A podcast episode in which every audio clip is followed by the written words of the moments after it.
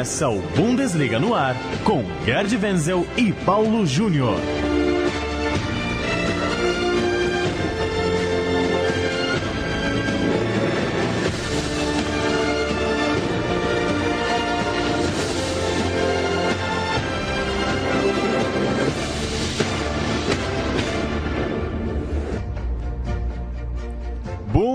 Bundesliga no ar, edição de número 15 do nosso podcast para tratar de futebol alemão aqui na Central 3. Toda tarde de quinta-feira a gente chega com o melhor do futebol alemão, campeonato alemão, de volta no último final de semana, a 18ª rodada, a primeira do retorno, e por isso a gente retoma os trabalhos em 2018 do nosso podcast Bundesliga no ar. Eu sou Paulo Júnior, tenho sempre a companhia de Gerd Wenzel. Feliz ano novo, Wenzel, futebol alemão tá de volta. Feliz ano novo para todos nós, ó nós aqui outra vez, né, com a Bundesliga no ar e já com algumas novidades, contratações, Bayern de Munique, Borussia Dortmund, Werder Bremen, Leipzig, por aí vai, daqui a pouco a gente dá os detalhes. Lembrando que para você acompanhar o Bundesliga no ar, você pode acessar central3.com.br, pode acessar o site do Gerd Wenzel, bundesliga.com.br ou assinar o feed no teu tocador de podcasts no celular. É só procurar Bundesliga no ar. Vamos começar falando dos destaques da janela de inverno, Wenzel, janela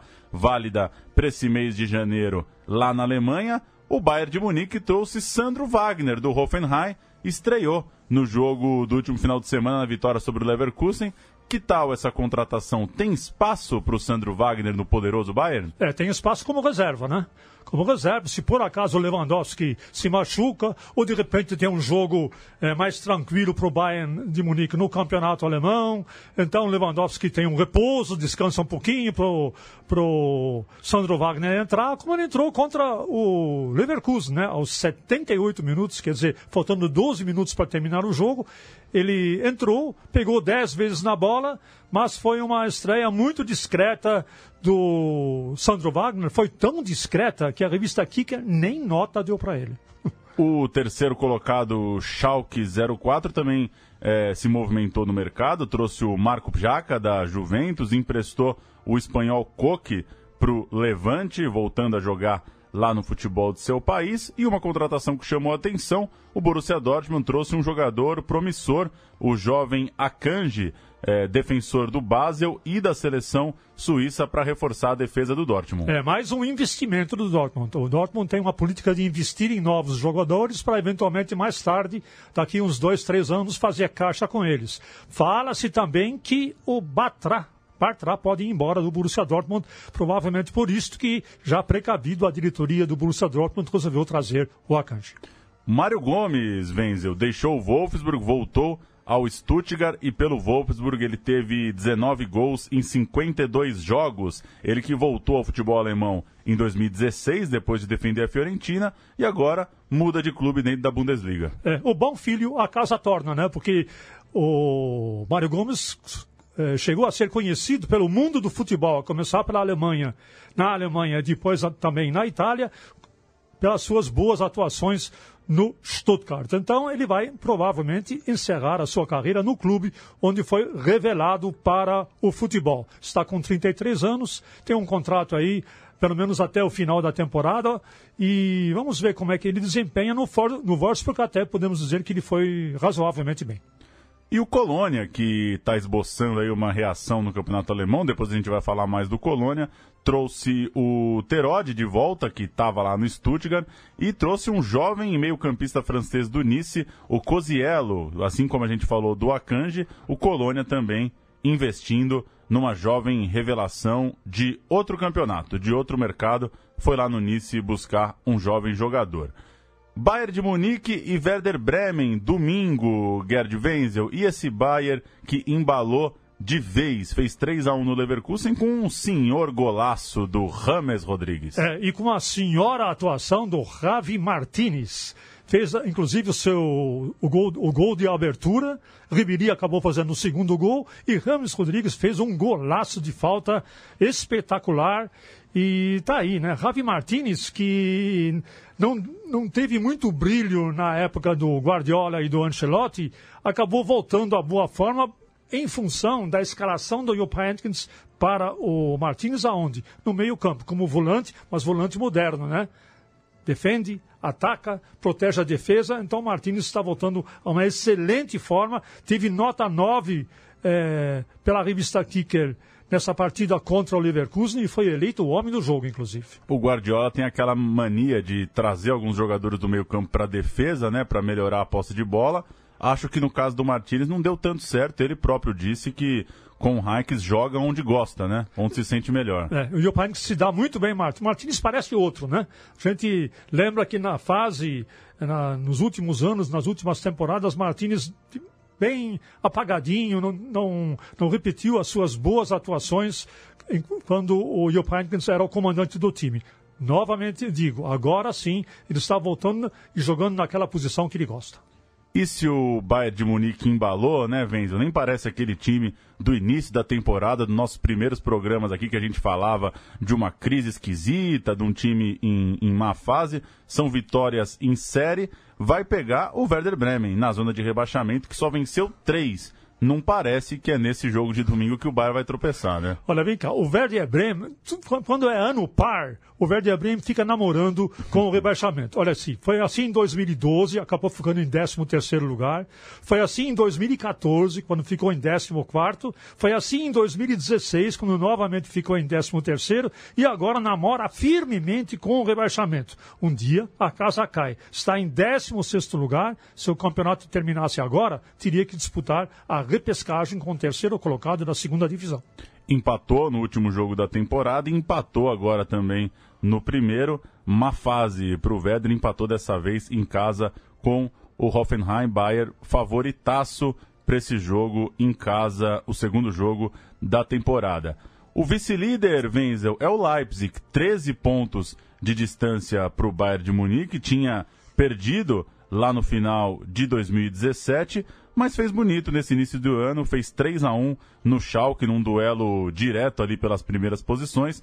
Se não tem, talvez, força para acompanhar o Bayern mais de perto, faz uma campanha bem interessante e se mantém ali no segundo posto. É, ele começou com tudo, né? Contra o Schalke 04, que até então era o vice-líder do campeonato, estava bem, mas não aguentou o tranco com o Leipzig e vale dizer ainda, né? O Leipzig é, ainda desperdiçou um pênalti nesse jogo. Quer dizer, o placar poderia ter sido bem mais dilatado. E outra coisa, o, Ver, o Timo Werner é, só entrou como coringa, como se costuma dizer na Alemanha. Né? Ele, não, ele não começou desde o início, mas também foi eleito o homem do jogo. Um gol e uma assistência, nota 9. Timo Werner tem tudo para ser o titular, inclusive, da seleção alemã na Copa do Mundo da Rússia.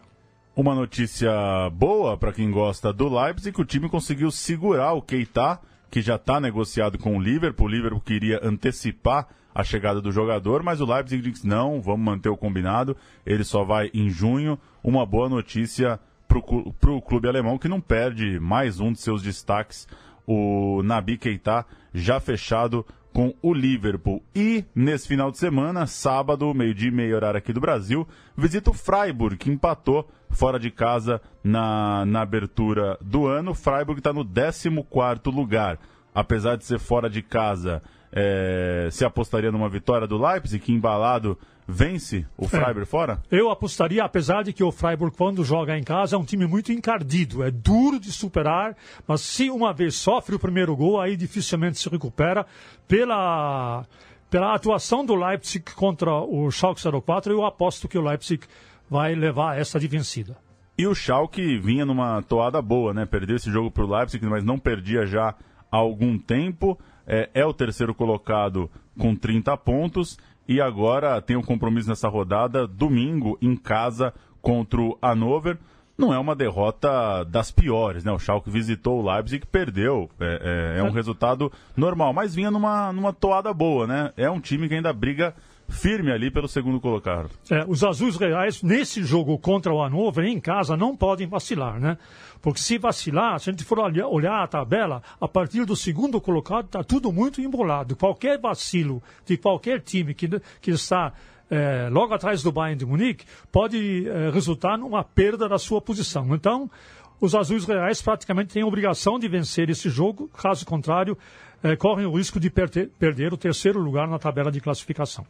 Chegamos no Dortmund, que é o, o dono do quarto lugar na tabela. Teve um jogo, é, um empate sem gols no início dessa temporada, no início desse ano, desculpa, domingo, ficou no 0 a 0 com o Wolfsburg. Teve como novidade o Sancho, um jogador inglês, estreou aos 17 anos na ausência de um, de um dos destaques do time, o lesionado Pulisic, mas ficou só no 0 a 0 e, de fato, não vive uma boa fase o Dortmund, né, Venzo? Olha, é o seguinte, nesse jogo o, o Borussia Dortmund dominou a partida, mandou duas bolas na trave, mas mais, mais uma vez já Molenko é, decepcionou, a Aubameyang não jogou essa partida por questões disciplinares, havia uma reunião prevista para todo o time é, no sábado, um dia antes do jogo, e o Aubameyang simplesmente não compareceu. E a desculpa que ele deu foi a seguinte, ah, eu esqueci eu esqueci. Quer dizer, o técnico Peter Stöger convoca uma reunião motivacional com o time, todo mundo presente, chega no horário, cadê o Aubameyang? Não veio, porque ele esqueceu da reunião. Pelo menos foi a alegação dele. Resultado, ele foi suspenso, mais uma medida disciplinar, ou seja, o ambiente para o Aubameyang está cada vez pior no Borussia Dortmund. E você pode falar com muita propriedade disso, né, Wenzel? O futebol alemão me parece um futebol que não não dá muito espaço para esses casos de indisciplina. Não é um lugar para o jogador ficar forçando a barra para sair, faltando em reunião, chegando atrasado. O pessoal lá em Dortmund, por mais que ele, é, que ele tenha se transformado num ídolo, num artilheiro, a turma já deve estar tá, já deve estar tá torcendo o nariz para ele, né? É, na Alemanha é o seguinte, nos clubes em geral é, prevalece é, o espírito de equipe. Se há um jogador que solapa esse espírito de equipe, ele não serve para o time. Então estamos todos juntos, estamos todos no mesmo barco. Não importa se eu sou estrela ou se eu sou é, um jogador é, de menor nível técnico. Isso, se eu ganho mais ou se eu ganho menos. É um, é um esporte de 11 homens em campo. O Aubameyang, ele ultimamente está solapando esse espírito de equipe e é verdade também que o Borussia Dortmund deu muita colher de chá para ele, então apenas potencializou essa, esse sentido dele de. Parece que ele é o rei da cocada preta. Né? Então, isso está prejudicando, inclusive, o ambiente no vestiário. A melhor coisa que o Borussia Dortmund pode fazer, pelo menos para manter o espírito, para manter o time unido, para não ter problemas no vestiário, é vender o jogador. Que venda. 60, 70 milhões, está bem vendido falam numa transferência para o Arsenal. O Dortmund diz que ainda não há proposta. O Arsene Wenger chegou a falar sobre o jogador. Tem gente na Alemanha que não gostou de ter um técnico do Arsenal falando sobre um jogador que ainda não faz parte de seu clube. Enfim, ao que parece, não vai durar muito a história do Alba lá em Dortmund. E você mesmo disse que a classificação está muito apertada, tirando ali o Bayern que descolou. O Borussia Dortmund vai pegar o Hertha Berlim, que é o 11 primeiro mas são só cinco pontos. Então, o, o bolo ali do meio da tabela, décimo, décimo primeiro lugares, tem pontuação para alcançar daqui a pouco a, a turma que está se classificando para a Champions League. Apesar da distância na tabela, a diferença da campanha do Dortmund, quarto, para o Hertha, décimo primeiro, não é muito grande. É, e como a fase não está muito boa, não deve ser um jogo tranquilo para o Dortmund. É, agora tem o outro lado da moeda, né? Se, se confirmando que o Aubameyang não joga, nem viajou para Berlim, então realmente é, o, o Borussia Dortmund perde em poder ofensivo, né? Mas é com isso que o Borussia Dortmund vai ter que conviver se o Aubameyang for embora mesmo, ao que tudo indica, ele ainda vai nessa janela de transferências. Vai ter que viver com isso, o Peter Stöger vai ter que dar um, um jeito nisso. Né? Tem é, gente falando na Alemanha que o Peter Stöger ele está procurando um atacante é, de ofício mesmo. Né? É, porque ele gostava, gosta de jogar mais ou menos com um atacante fixo na grande área. O 9 clássico, o nove, grandalhão um, lá na área. Como era o Modeste. É. O Modeste, bem como o Modeste tinha é, era bem versado tecnicamente, ele tinha talento, né? Mas mesmo assim, né, talvez o Giroud seja uma boa opção, não sei. Né? Se de repente o Giroud entra na, na, na, na negociação, é, com o, o, Arsenal na hora de, da transferência do Aubameyang, se é que esta transferência de fato vai se concretizar. Essa rodada 19 tem também no próximo sábado Hamburgo e Colônia, jogo dos dois últimos colocados. Agora, Colônia é uma coisa curiosa, né, Wenzel? Tava praticamente com a temporada perdida, de repente ganhou duas seguidas e já deu aquela animada. O Colônia tem nove pontos, ainda é muito, muito pouco, né? Para ele sair da zona de rebaixamento, ele tem que chegar hoje aos 17, que é a pontuação do mais, mas pega o Hamburgo, que perdeu três seguidas, e se ganhar do Hamburgo já começa a ter uma pontuação de quem pode sair da lanterna. Um interessante jogo dos desesperados aí no sábado. É, esse clássico, a gente na Alemanha chama de clássico do porão, né? Porque o Hamburgo também é outro namorador firme da segundona. Já não, já não é de agora. Tanto é verdade que na temporada retrasada e numa temporada anterior, teve que disputar a repescagem com o terceiro colocado da segunda divisão e se safou, se salvou de ficar na primeira, na primeirona só por conta disso. Sempre lembrando que o Hamburgo, desde a fundação da Bundesliga, jamais frequentou a segunda divisão.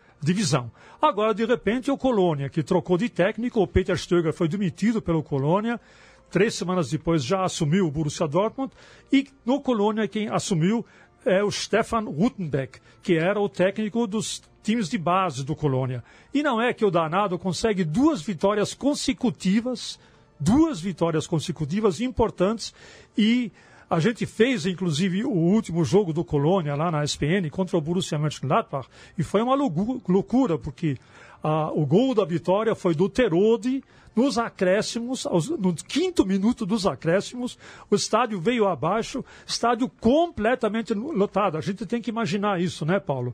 O time está em último lugar, fazendo a pior campanha da, da sua história na Bundesliga, e o que, o que acontece? Tem 50 mil espectadores no estádio para apoiar o time.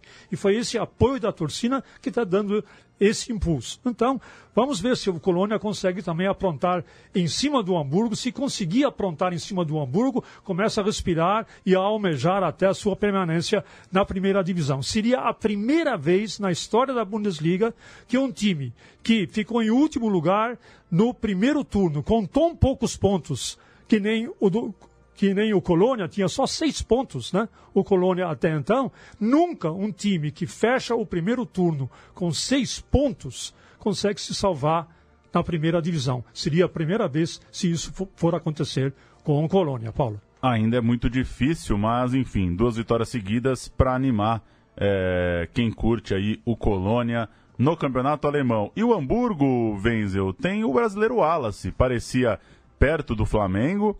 É, as últimas notícias dos setoristas do Flamengo aqui no Brasil é de que o Flamengo queria ele até o final do ano, o Hamburgo só emprestaria até o meio do ano. Claro, o Hamburgo quer rever a grana que gastou no Wallace.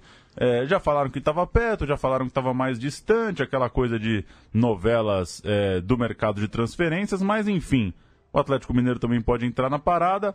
Fato é que ele saiu aqui do Brasil como um jovem muito promissor e talvez o Hamburgo já vê uma chance de recuperar o investimento que fez. É, então, o Jan Stott, que é o diretor de esportes do, do Hamburgo, ele afirmou categoricamente, olha, o negócio só não saiu porque nós, a nossa intenção era ceder o Alas por seis meses para o Atlético Mineiro.